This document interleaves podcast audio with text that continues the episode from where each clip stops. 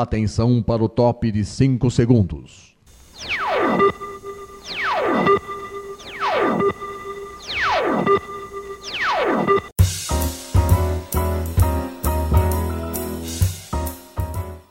Está no ar o programa Making Off. Os segredos e os bastidores do mundo da publicidade e da propaganda. A apresentação de Regina Antonelli.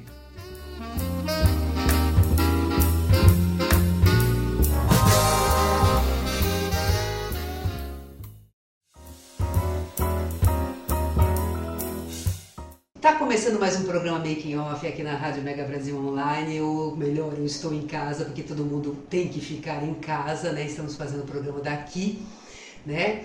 E eu, eu sou Regina Antonelli, tá? E o programa Making Off, ele trata dos bastidores de ações de comunicação, seja qual for, tá, gente? E hoje a gente está com uma entrevistada muito especial aqui, muito especial. Ela vai falar sobre live marketing. Como é que é fazer live marketing agora? Né? Nesse isolamento social, nessa quarentena, nesse distanciamento social, né? Live marketing é uma coisa que requer muito isso, né? Essa ativação. Não que não existam outras ações, né? Que não sejam tão é, próximas, né? Mas ela vai, ela vai falar o que, que a empresa dela é, inovou né, nesse sentido, né? o que, que ela pensou nesse sentido. Hoje a gente está recebendo Mônica Ximenes, que ela é CEO da MCM Brand Group, e ela vem falar para a gente sobre essa especialidade, né? A, a, a, MCM é uma agência de eventos e que faz também essa parte de live marketing. Mônica, muito obrigada por você ter aceitado o convite, tá? Eu espero que que seja bom para você e que vai ser bom para nós, porque eu tenho certeza que o que você tem para falar é, são coisas muito, muito bacanas mesmo. Mas antes da gente conversar, antes da gente entrar no assunto propriamente dito, eu vou fazer uma apresentação da, da Mônica para vocês conhecerem um pouquinho mais sobre ela, tá? A Mônica, ela é fundadora, a Mônica Ximenes é fundadora e CEO da MCM, MCM Brand Group, que é um grupo de comunicação integrada fundado em 1997, com atuação nacional e internacional, comprometido com a performance e responsável com a diversidade e inclusão. Com mais de 20 anos de experiência em gerenciamento de marketing, comunicação e eventos, Mônica é responsável por contas como IBM Brasil, que inclusive já está há mais de 40, 14 anos né, na, na, empresa, né? a BASF, a Nextel, a Dell, a Unilever e outros. Ela é a primeira empresária da América Latina eleita Mulher Empreendedora Global do Ano pela WeConnect International, reconhecida como empreendedora global pela IWEC International e é participante do programa Winning Women da EY, que é a Young. Em 2019, realizou importantes palestras como o Feminino da Voz, que trata de empoderamento feminino para adolescentes da periferia de São Paulo, e Todos os Tons da Inclusão, que trata de diversidade no segundo Fórum Mundial Niemeyer. Ela é cantora e, como canta, gente, casada e mãe do Leonardo. Mônica, mais uma vez, muito obrigada por você ter aceitado o convite aqui para conversar com a gente sobre esse assunto importante nesse momento. Super obrigada a você, Regina. Um prazer enorme estar contigo e com todos os ouvintes para a gente poder falar um pouquinho do que mudou no nosso mercado pós-pandemia. Pois é, então vamos lá. Olha, com a chegada da Covid-19, a primeira reação das marcas foi adiar eventos e ações de comunicação presenciais. O que passou pela tua cabeça, Mônica, quando você percebeu que a situação era grave mesmo, que realmente não ia dar para a gente fazer eventos? O que, que, o que, que te passou na, passou na sua cabeça? Vamos lá, sem fantasiar muito, vou contar a verdade. A verdade é, os primeiros dias eu só chorei. Eu só conseguia chorar. Porque, vou te explicar o contexto. Eu estava na Europa, eu fui para Inglaterra para poder escolher minha casa, a escola do meu filho, a gente ia mudar para lá. É, iríamos ficar morando lá, eu ia ficar vindo uma vez por mês para o Brasil para continuar trabalhando aqui, mas eu ia ficar trabalhando à distância e iríamos morar na Europa. Então eu fui para lá para poder escolher casa, escola, definir tudo que a gente ia fazer, a gente ia mudar a partir do meio de julho. Uhum, é, e voltamos na quarta-feira de carnaval. Quando nós voltamos e pisamos no Brasil, no aeroporto em Londres, eu já comecei a ver um monte de gente de máscara. Eu falei, ah, gente, o negócio, acho que é mais certo que a gente imaginar. Na China o negócio já estava grosso, estava complicado. Na Europa, lá na Inglaterra, a gente tinha seis únicos casos que estavam trancados dentro de um hospital. Então a sensação que eu tinha é que assim, tem seis casos que vão ficar dentro do hospital, ou seja, ninguém tinha noção da, da possibilidade de contágio tão em larga escala, não, não, se sabia, a gente não tinha essa informação. Quando eu pisei no Brasil na quarta-feira de cinzas, é, eu tinha os exames para fazer à tarde, por conta, eu faço monitorar, é, tenho que monitorar o câncer que eu já tive, então eu fiz uma cirurgia grande ano passado e tal, então eu tinha um monte de exames pós-operatórios para fazer, fui para o AC Camargo para fazer meus exames, e daí o médico estava conversando com a enfermeira sobre Covid, falando sobre isso, não sei o quê, né? E falando, ah, é agora do carnaval, as pessoas que viajaram, que vão voltar com vírus e não sei o quê, e a gente vai ter que se precaver. E eu olhei para ele e falei assim, ah, mas não é todo mundo que viajou que vai pegar o vírus, né? É. Ele falou, ah, mas a possibilidade é grande. Eu falei, bom, eu cheguei agora de manhã da Inglaterra, e sim, eu espero não estar com nada, mas tinha um monte de gente com máscara. Daí ele falou assim, como? Pera, você estava na Inglaterra agora? Eu falei, tava, cheguei agora de manhã, cheguei 10 horas da manhã do meu voo, né, às 10 e era uma e pouco da tarde. Ele parou e falou assim: Nossa, acho que é melhor eu colocar uma máscara. Eu falei, é, pensando nisso, talvez. Mas sabe quando você começa a falar assim, gente, parecia piada, tava todo mundo rindo disso? A gente tava rindo disso. Você, né? Porque, você ficou de quarentena? Você, tipo, ficou de isolamento? Não existia isso ainda. Ah, não existia nada disso, né? Tinha, porque a gente não tinha tido nenhum caso ainda. Então não tinha quarentena, não tinha protocolo de quarentena, a gente não tinha nenhum caso no Brasil. Então, quem chegou, chegou, eu cheguei, fui para o hospital à tarde, no seguinte estava trabalhando. Tudo super normal. Porque era isso, na China era o problema, na Europa eram seis casos, então, assim, era muito longe de ser uma pandemia, né? Era um negócio assim, temos um problema, mas ninguém sabe a proporção do problema. Então foi esse é o contexto. Então eu cheguei e falei, tá, vivi quinta-feira, fui trabalhar, daí fui trabalhar sexta-feira, segunda-feira tive reunião o dia inteiro, daí quando eu fui para aí, eu tive uma reunião na UI na segunda-feira à tarde. Na UI eles começaram a falar do tema. Ah, porque tá chegando no Brasil. Daí tinha tido aquela festa no fim de semana da irmã lá da, da não sei quem, que daí pegou e espalhou para não sei quem. Então começou a virar assunto a partir da segunda-feira no Brasil. Eu já estava aqui há quatro dias de volta e eu, assim, arrumando casa, fechando coisa para a gente poder mudar em julho. Então, na minha cabeça, calma, não preciso mudar plano nenhum, né? Assim, não, não hum. vai existir essa possibilidade. Só que foi muito rápido, né? De um dia para o outro, as notícias foram mudando numa velocidade que na segunda-feira seguinte eu estava com o escritório fechado. Né? Então, em uma semana, eu tive que, primeiro, é, tirar da minha cabeça que eu não ia mais poder mudar em julho para lugar nenhum. Essa era a primeira coisa. A minha empresa ia precisar de mim aqui para poder, se eu quisesse reinventar alguma coisa, se eu quisesse fazer alguma coisa, essa era a chance. É, eu não poderia, por conta de fronteira, de documentação, de visto, não teria mais como mudar. E, assim, eu tinha que, naquele momento, fazer uma escolha. Ou eu pego o fluxo de caixa todo que eu tenho da empresa, coloco no bolso e vou viver aí uns 5, 6 anos com esse dinheiro do fluxo de caixa, porque eu consigo viver bem, ou eu vou me reinventar e vou continuar com a empresa existindo e manter o número máximo de empregos que eu consegui. Mas até chegar a essa conclusão, eu confesso que os primeiros dias, quando os clientes começaram a cancelar os primeiros eventos, porque daí era isso, a gente tinha, a gente tem contratos muito largos e muito longos, é, com entregas, né? Os contratos não são para FII mensal, a gente não tem FII mensal de ninguém. Então, assim, a gente ganha conforme os eventos vão sendo, vão acontecendo. Então, a gente tem um calendário longo de tem 120 eventos no ano, mas ele, a gente vai recebendo conforme a gente vai entregando esses eventos. Daí os eventos começaram a ser cancelados. Então a gente ganhou uma concorrência, cinco dias depois chega o aviso de que o evento que a gente acabou de ganhar a concorrência, que trabalhou um mês inteiro na concorrência, foi cancelado. Deixou de existir.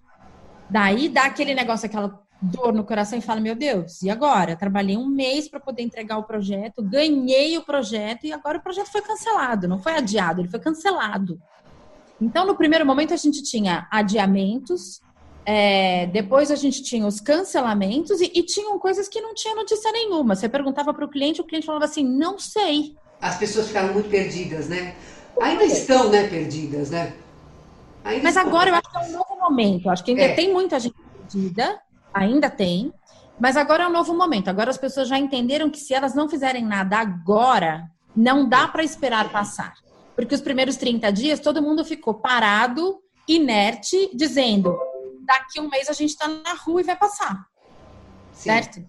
Depois que passou o primeiro mês, as pessoas conseguiram entender que não, não vai passar, não é rápido e a gente precisa agir agora.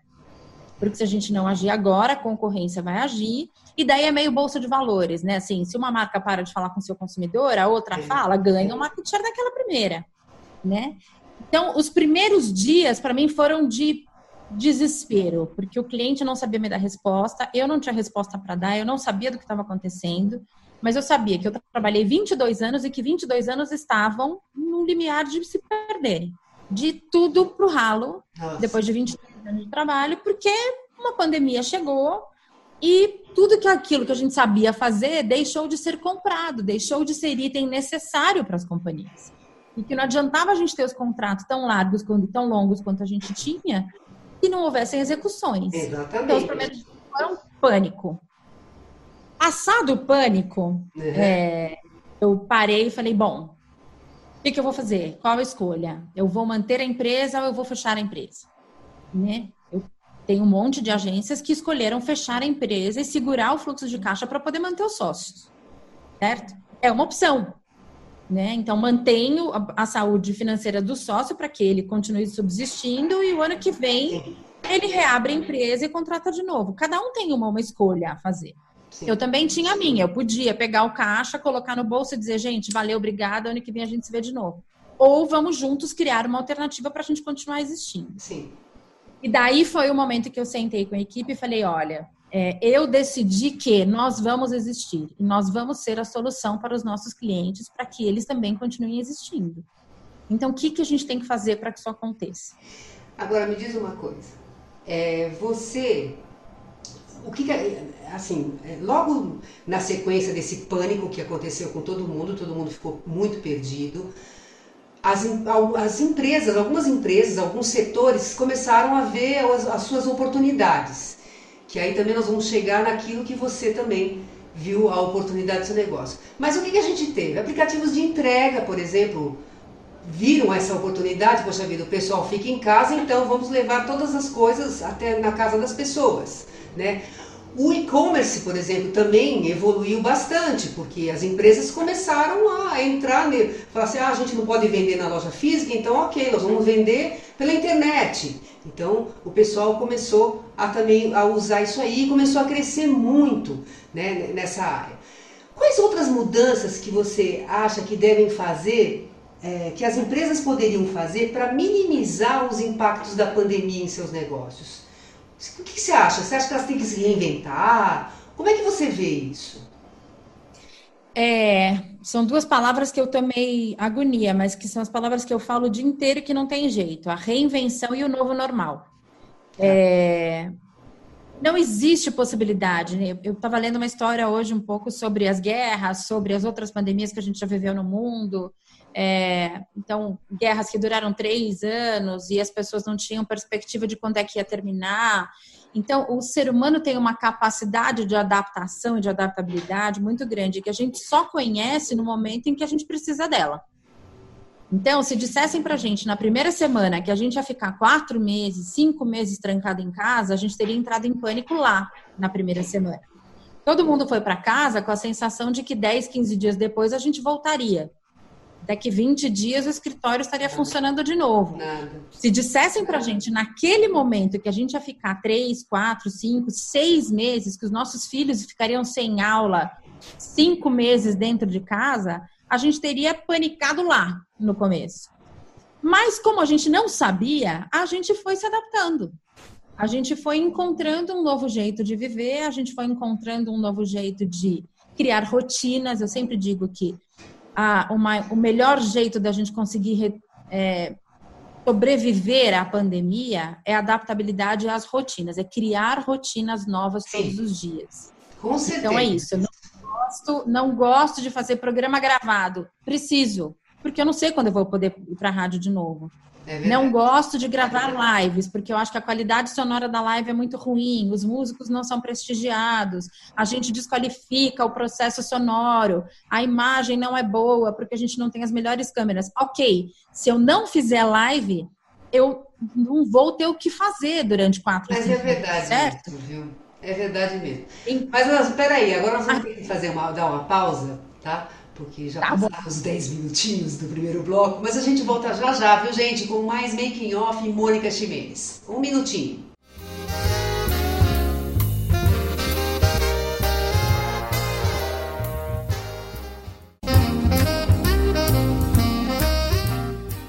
Você está ouvindo o programa Making Off os segredos e os bastidores do mundo da publicidade e da propaganda. Apresentação de Regina Antonelli.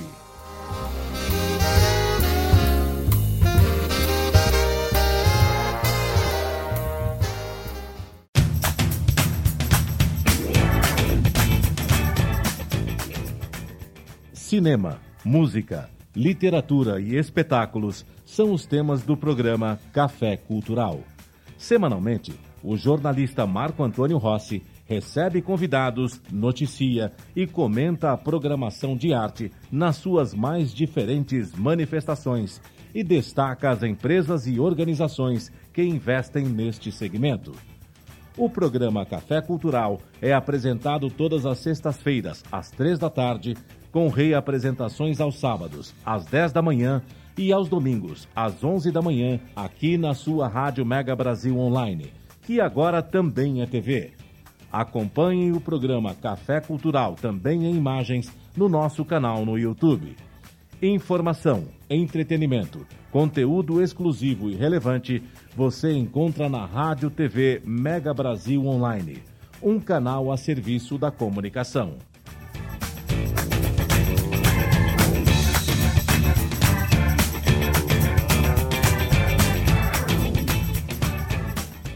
Mosquito da dengue agora também transmite chikungunya e zika e é ainda mais perigoso para mulheres grávidas, principalmente nos primeiros três meses de gravidez, porque pode causar microcefalia nos bebês. É preciso combater os criadouros e se proteger todos os dias, passando repelente e mantendo portas e janelas fechadas ou com telas, e usando blusas e calças compridas e também meias. Se você está grávida, proteja-se. Se o mosquito da dengue pode matar, ele não pode nascer. Ministério da Saúde, Governo Federal.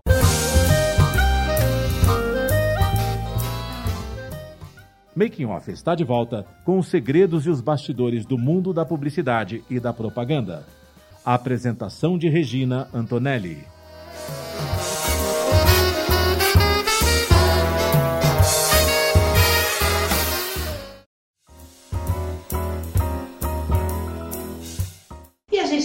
Voltando com o segundo bloco aqui do programa Making Off. Hoje a gente está recebendo a Mônica Ximenes, que ela é CEO da MCM Group é, Brand Group.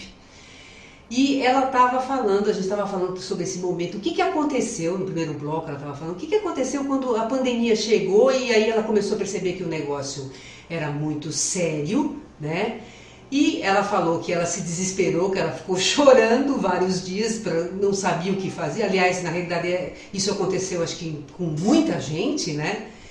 Mas então, Mônica, você falou assim: não, nós, a gente, você se reuniu com a sua equipe e falou assim, não, nós vamos dar um jeito nisso, a gente vai ter que, vai ter que inovar, a gente não vai poder é, simplesmente fechar tudo e falar assim, tchau, até o ano que vem.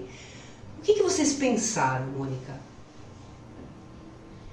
É, como líder, é, eu tinha um desafio muito grande de manter uma equipe com mínimo de estabilidade emocional, produzindo, sendo criativos, a gente pensa que uma agência depende de criatividade e inovação. Se as pessoas se sentem é, não tolhidas, mas se elas se sentem com medo o tempo todo, elas não vão conseguir performar aquilo que a gente precisa. Mas, ao mesmo tempo, o mundo estava amedrontado. Então, não tinha como a gente garantir nada para ninguém. Então, o que a gente disse, eu joguei muito limpo, foi nós vamos manter o máximo de emprego que nós pudermos e nós seremos o ponto de apoio para os nossos clientes. Então, o que, que os nossos clientes precisarão? E daí a gente vestiu uma camisa que a gente não estava acostumada a usar. A gente trabalhou muito com B2B. Ou seja, o cliente tem uma demanda, um evento estratégico, alguma coisa que ele vá fazer um lançamento de produto, ele nos contrata, a gente operacionaliza e executa aquilo que ele tinha. De repente, a gente teve que vestir uma camisa nova que era do B2C. É, o que, que o consumidor do meu cliente precisa para ele poder continuar se relacionando com essa marca? Né? Então, como é que ele vai conseguir? Porque ele vai ter que comprar de alguma outra forma que é diferente Ele vai comprar pela internet, porque a loja está fechada, é, ele vai comprar por site, vai comprar por aplicativo, mas ele vai comprar. É, o vendedor vai chegar nele de uma outra forma, ou é por telefone, ou é por WhatsApp, mas vai chegar. Então, é, o perfil é: as pessoas vão continuar precisando consumir.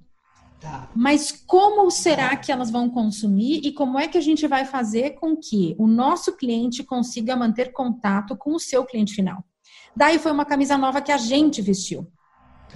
Da gente começar a ofertar produtos e serviços novos que a gente não tinha em portfólio, porque nós tínhamos, o nosso portfólio era atender a demanda do que chegava. Sim. A gente teve que criar Sim. serviços e oportunidades para os nossos clientes para que eles pudessem se reinventar e continuassem vendendo. Sim. Daí foi o momento de reclusão, voltar todo mundo para dentro de casa, dividir em grupos, e daí montar canvas. Então a gente dividiu a empresa em grupos. Um grupo só cuidava de inovação e de é, fomento de novos produtos. Então esse povo ficou lá 24 horas, olhando demandas, vendo possibilidades, estudando cliente. Um outro grupo só falava com o cliente para poder dar inputs para esse grupo que estava criando novos produtos.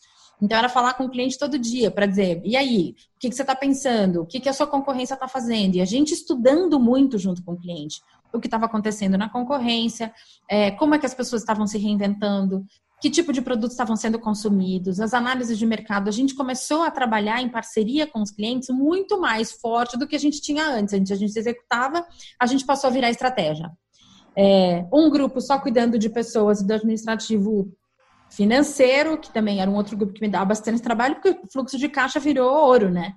É, onde o dinheiro parou de entrar, todo mundo que tinha fluxo de caixa tinha dinheiro, a gente teve que começar a olhar isso como um pote de ouro e ver como é que a gente vai fazer a distribuição disso para ver quanto tempo a gente vai ter de perenidade do negócio. É, então, mudei a liderança, mudei o jeito de liderar, criei um novo board, e daí a gente foi desenhar esses novos produtos, que são as novas soluções. E a gente chegou no modelo de quatro, hoje a gente já está trabalhando com várias outras, mas a princípio a gente chegou no modelo de quatro que a gente lançou para o mercado, novos quatro produtos para apresentar para os nossos clientes. Quando que foi o pudessem usar. esses produtos? 30 dias depois da pandemia. 30 dias depois que a gente estava em casa, a gente já tinha o portfólio novo, desenhado, com novo design, com site alterado. 30 dias depois a gente já estava com tudo pronto. Ah, e o primeiro foi o evento em casa, é esse? Isso. E o que, que é esse evento em casa? O evento em casa é, é muito parecido com o que a gente tem hoje das lives, a gente clusterizou melhor os clientes dos nossos clientes, a gente segmentou melhor. Então, a gente começou a criar oportunidades para que as pessoas interagissem de formas diferentes. Então, quem compra mais tem acesso a uma live, mas é uma live exclusiva onde ele pode interagir com o artista, onde ele pode pedir uma música, onde ele recebe na casa dele um kit para ele poder ter a experiência de estar em casa vivenciando um evento como se ele tivesse num evento fora. É. é, um cliente que compra menos é, não recebe o kit com todos os itens, recebe um kit menor ou recebe a amostra do produto, é, ele assiste a live, mas não interage com a live. Então, a gente foi clusterizando e segmentando com o nosso cliente a experiência da marca que o cliente final dele teria. Sim. Então, o evento em casa é você ter a experiência do evento é, num formato híbrido. Parte dela chega na sua casa com todos os cuidados de higiene possíveis, porque agora a gente tem um cuidado maior com a logística, é, mas boa parte dela também é web, também é, é, é, visto pelo computador, pelo celular, pelo jeito com que você se conecta com o mundo. Esse foi o que a gente criou de evento em casa. Aí tem o próximo que é uma mão lava a outra. Momento de ajudar. Uma mão lava a é, uma mão lava a outra era a gente conseguir ajudar os pequenos fornecedores a continuarem existindo. Né? Então, assim, é como é que eu sobrevivo, mas como é que eu preparo a minha cadeia de fornecimento para que ela também continue existindo? Então, como é que eu ajudo a outros pequenos fornecedores a estarem comigo num barco maior? Então, por exemplo, eu estou no grupo da Winning Women da UI é, e uma das mentoras é a Luiz Helena Trajano. Ah, ela fez isso, então vou usar o exemplo dela, porque ela fez isso de uma maneira super prática e que ficou fácil de todo mundo ver e todo mundo usa, que é criar um marketplace para pequenos negócios. Sim. Né? Então, antes ela vendia para grandes empresas dentro da plataforma dela de, de, marketplace e hoje os pequenos fornecedores que vendem coisas caseiras conseguem entrar num cadastro muito rápido e vender pelo, pelo, pela plataforma do, do Magazine Luiza.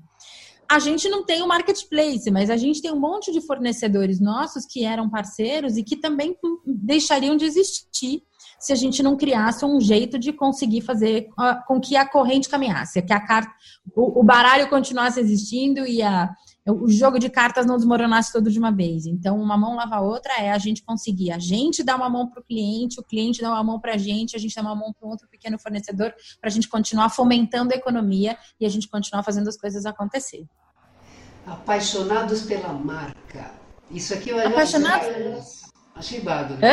Eu achei. É o nome achei... bonito, né? É o nome bonito. O apaixonados pela marca é ao invés da gente pagar o influencer que a gente tem que pagar, sei lá, quantos mil reais para poder falar da marca da gente, a gente descobrir pessoas que sejam apaixonadas, os brand lovers. Sim, que existem, sim. né? Então são funcionários da própria empresa que podem ser brand lovers, são pessoas que consomem esse produto e que não precisam receber para poder falar dele porque são apaixonados por essa marca. Então, do mesmo jeito que a gente tem haters, a gente tem os brand lovers, né? Que é uma, uma, uma expressão muito usada no, na publicidade. Que são pessoas que, de fato, não precisam receber para poder falar bem de alguma marca. Então, foi nesse contexto que a gente trouxe apaixonados. Elas falam com todo prazer, sem problemas. E é. esse último aqui, quer dizer, se bem que você falou que tem mais, né, que vocês que vocês Sim. fizeram, né? Tem o Digi Social, né? O Digi Social era, é, é uma plataforma a, que, através de geolocalização, a gente consegue descobrir quem são os pequenos fornecedores ao redor para poder fomentar negócios entre, entre, esses pequenos fornecedores para poder vender para um grande cliente que, é, que é, são os nossos clientes. Uhum. Né? Então, ela usa socialmente a parte digital para a gente descobrir é, geograficamente onde estão essas empresas e de que forma a gente consegue usá-las é, nos nossos projetos com grandes clientes. Eu digo que hoje a gente foi derivando, porque hoje as necessidades vão mudando. Então, hoje a gente atende BM lá há 14, 15 anos. Hoje BM precisa falar com cliente de financial, de banco. Tá. É, então, que estratégia a gente cria? Então, a gente pega um pouco do apaixonado pela marca, a gente pega um pouco do evento em casa, a gente junta e faz um híbrido dessas duas coisas e oferece uma solução nova. Que a gente poderia dar nomes novos, e daí ficam ideias infinitas, porque a gente teria um monte de outras. A gente se concentrou nesses quatro para a gente poder ter uma partida para dizer para o mercado que estamos prontos para poder te atender nesse momento de pandemia, estamos aptos para conseguir sugerir para a sua empresa que a sua marca continue existindo, que ela continue se relacionando com o seu cliente final, que você não perca a market share e que você continue vendendo. Então, a gente criou um pool de quatro produtos que hoje vão se misturando com as necessidades e os briefings de cada cliente. Então, ao invés da gente ficar aumentando o cardápio, a gente pôs para vender esses quatro produtos e através deles a gente vai transformando as oportunidades e as possibilidades para os nossos clientes. Mônica, você já tem cases, você já tem ações que vocês fizeram que foi bem sucedida para contar para gente? A gente está começando a fazer as primeiras entregas agora. A gente já vendeu bastante coisa e agora começam as pequenas as primeiras entregas. É, a gente atende um mercado que é um mercado que não parou de crescer, graças a Deus, que é o agrobusiness. A gente atende agro no Brasil inteiro. Mas é sempre um desafio logístico absurdo atender agro, porque são cidades muito pequenas, com capacidade logística menor, com capacidade de encontrar fornecedores menores. Então, quando a gente está falando de, do evento em casa, semana, por exemplo, a gente tem um. É, a gente vai ter que fazer uma entrega para os clientes dos brindes em cidades como Campo Novo de Parecis, como Luiz Eduardo Magalhães, que são cidades muito distantes dos centros e que a gente não tem é, a mesma disponibilidade higiênica que a gente tem em São Paulo, que você liga para um fornecedor de logística e diga, ó, me entrega em 3 quilômetros daqui para frente, a gente faz higienização e você garante que isso chega. Quando a gente manda isso para Campo Novo de Parecis, a gente tem um cuidado agora enorme de encontrar um parceiro que siga as regras de higiene necessárias para que o nosso cliente receba esse produto.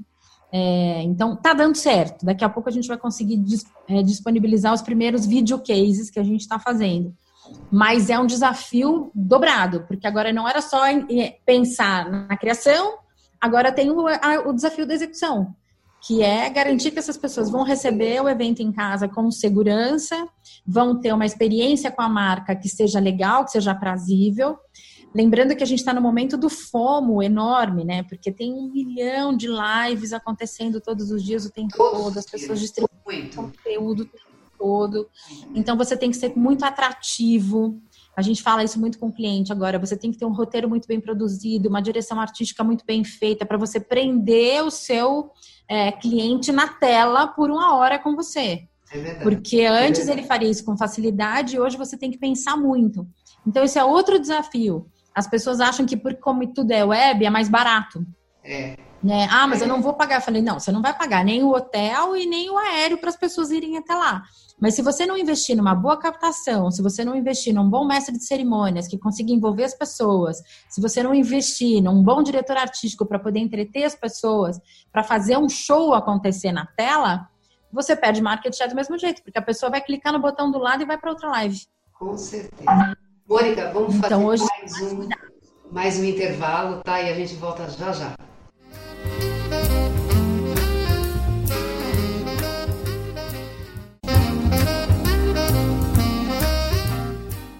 Você está ouvindo o programa Making Off os segredos e os bastidores do mundo da publicidade e da propaganda. A apresentação de Regina Antonelli.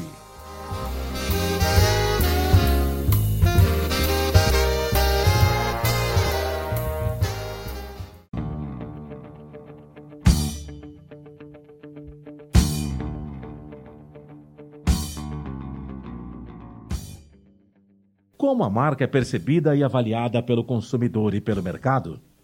Quais os princípios e práticas que vão influir diretamente na reputação da sua marca? A jornalista Camila Andrade e seus convidados respondem a essas e a outras perguntas no programa Reputação em Foco, apresentado todas as segundas-feiras, às três da tarde, com reapresentações às terças, às onze da manhã e aos sábados, às quatro da tarde, aqui na sua Rádio Mega Brasil Online, que agora também é TV. Acompanhe o programa Reputação em Foco, também em imagens, no nosso canal no YouTube.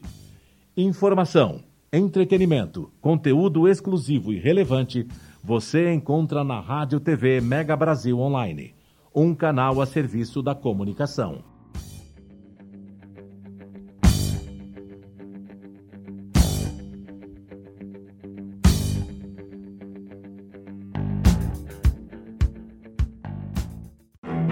Sou Ana Moser do vôlei. Como jogadora, ganhei muitos títulos, inclusive nossa primeira medalha olímpica no vôlei feminino. Mas como ex, ganhei ainda mais: o sorriso dos 16 mil alunos atendidos pelo Instituto Esporte Educação, um projeto que transforma crianças e jovens de comunidades carentes em cidadãos participativos. Agora só falta ganhar uma coisa: o seu apoio. Acesse www.esporteeducação.org.br e participe.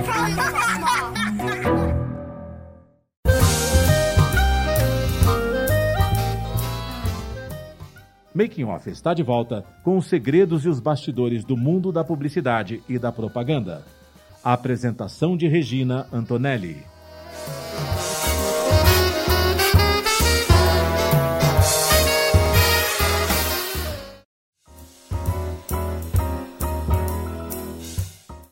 Está voltando aqui com o terceiro e último bloco do programa Making Off. Hoje a gente está recebendo a Mônica Ximenes, que é CEO da MCM Brand Group. E ela, hoje o papo aqui é sobre live marketing e a MCM, a Mônica e a equipe, eles, eles é, conseguiram é, bolar um, produtos né, para atender esse momento agora que a gente está vivendo, que é um momento totalmente diferente, principalmente se tratando de live marketing, que a gente precisa fazer ativação, né, que tem todo aquele trabalho que você está com o público, a gente não pode estar tá em multidões e tal. Então, no bloco anterior, ela falou de alguns produtos que eles criaram. Mônica, é, quais são os desafios daqui para frente?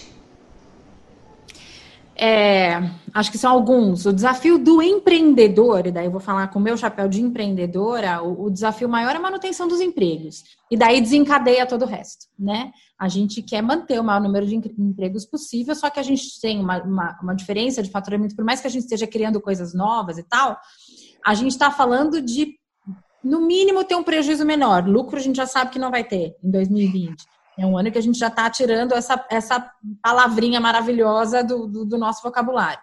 Mas a gente está tentando ter um prejuízo menor. Então, o, o, o grande desafio é a manutenção dos empregos. E daí vem os desafios que são aumentar o número de clientes no momento de pandemia. A gente precisa aumentar, porque os clientes retrair, reduziram as suas verbas de marketing, estão é, comprando menos, estão fazendo menos, então a gente precisa aumentar o nosso, o nosso número de clientes.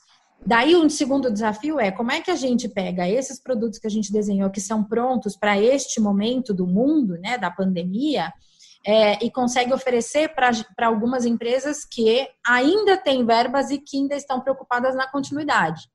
E daí a gente já está falando de empresas de médio e grande porte, porque infelizmente as empresas de pequeno porte não vão ter fôlego para poder gastar em marketing em 2020, certo? Sim. Então a gente tá é um segmento específico que a gente tem que atender, é encontrar soluções para eles o tempo todo.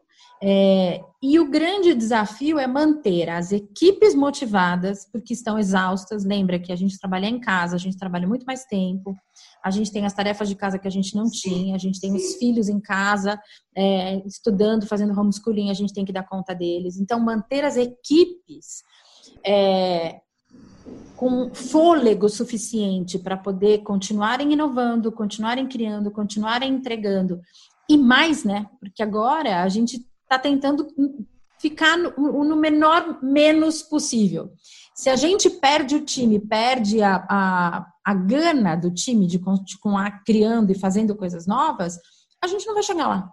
Daí a empresa fecha antes. É, então, um grande desafio é manter os empregos, é manter as pessoas motivadas, é manter os clientes acreditando que as ferramentas vão dar certo. Isso, aliás, eu acho que é o mais importante.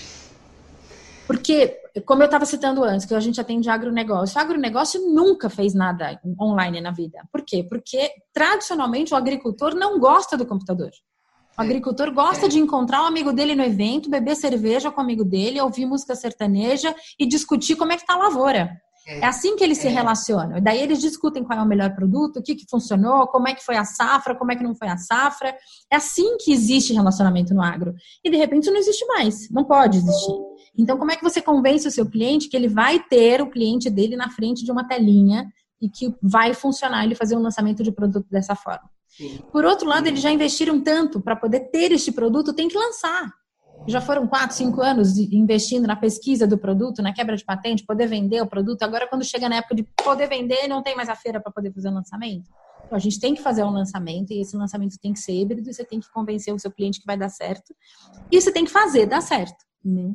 Então, envolver, conhecer muito bem o público final do seu cliente. Você tem que estar muito antenado em tudo que está acontecendo com esse cliente final, para que o seu cliente compre a sua ideia e continue trabalhando com você. Acho que esse é.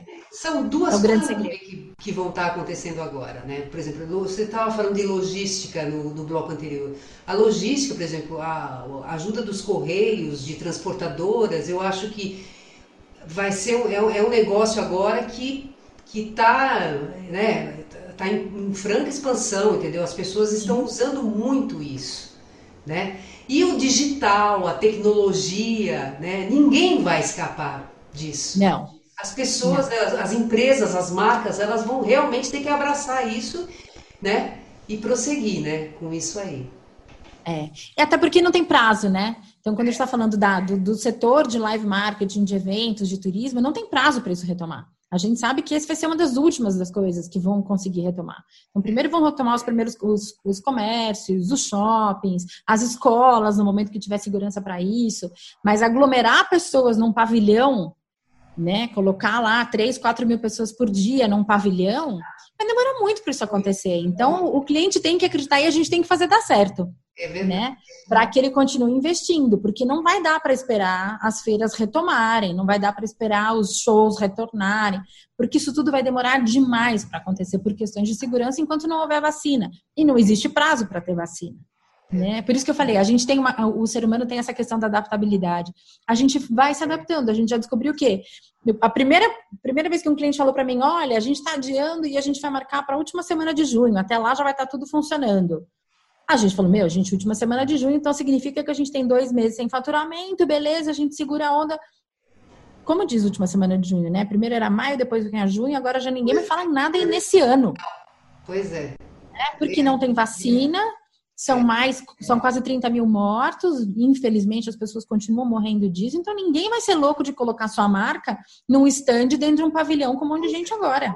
Não, então, não, se a gente não conseguir transformar a experiência, é, ela vai deixar de existir. Só que as pessoas vão precisar continuar comprando. Então, como é que a gente transforma? É isso que a gente se, se é, desafia todos os dias como marca, como empresa que conseguiu se solidificar no momento de crise e que está entregando soluções e que os clientes estão conseguindo acreditar e a gente está conseguindo passar por ela. Muito bom, Mônica. Quem quiser conhecer as soluções da, da MCM, quais são os contatos, como é que ela pode encontrar? Site, Nosso site está super ativo, www.mcmbrandexperience.com ou mcm.com, você também vai achar. É. Instagram, MCM Brand Experience, Facebook, MCM Brand Experience, fora todos os meus pessoais, Mônica Ximenes, com SCH é difícil de escrever, mas tem lá Mônica Ximenes, SCH só tem eu. É, mas os nossos, todos os nossos contatos estão lá. Então, no Instagram você acha fácil, no Facebook acha fácil, no LinkedIn acha fácil, o site está no ar, está tudo prontinho para que as empresas consigam nos encontrar e a gente consiga achar juntos as soluções para a gente continuar existindo. Maravilha, viu? Muito obrigada, viu, Mônica? Foi muito legal essa conversa, viu? Pode deixar que eu vou ainda convidar você para fazer uma outra entrevista lá na frente, porque eu quero saber desse seu lado musicista, que eu achei sensacional tá? Que ótimo. E, uhum. gente, o making off tá acabando agora, né? Que pena. tem que passar uns recadinhos para vocês, viu? Olha, o making off, ele está, ele vai ao ar toda quinta-feira às 10 horas da manhã na rádio, tá? Com reapresentações às sextas às 2 da tarde e aos sábados às 7 da noite. Para acessar na rádio, www.radiomegabrasilonline.com.br. Nós também estamos no canal do YouTube, né, da Mega Brasil. Entra lá, acha o programa, toca lá o sininho, porque toda vez que tiver uma entrevista nova você vai ficar sabendo. E, gente, curta, curta bastante, tá? Porque aí o Google entende que esse programa é legal e ele traz coisas boas para muita gente, não é mesmo? Aí, gente, olha, se você tiver uma sugestão de pauta para passar para a gente, anote producal.makingoff.megabrasil.com.br. Gente, um grande beijo, muito obrigada pela audiência e até a próxima. Tchau, tchau. Tchau.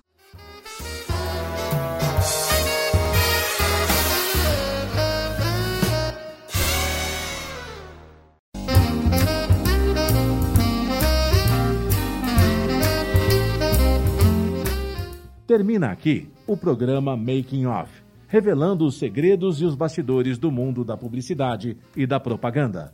Making Off é veiculado todas as quintas-feiras, às 10 da manhã, com reapresentações às sextas, às 2 da tarde e aos sábados, às 7 da noite, aqui na sua Rádio Mega Brasil Online, que agora também é TV.